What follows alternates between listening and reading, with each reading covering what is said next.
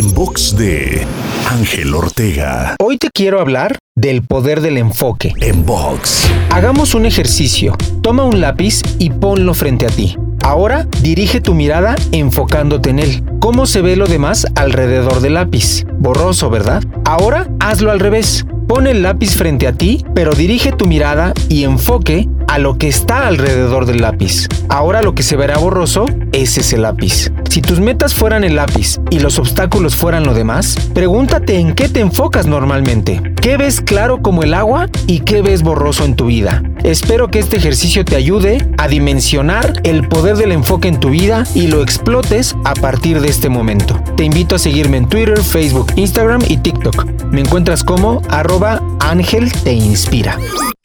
En box de Ángel Ortega. En box.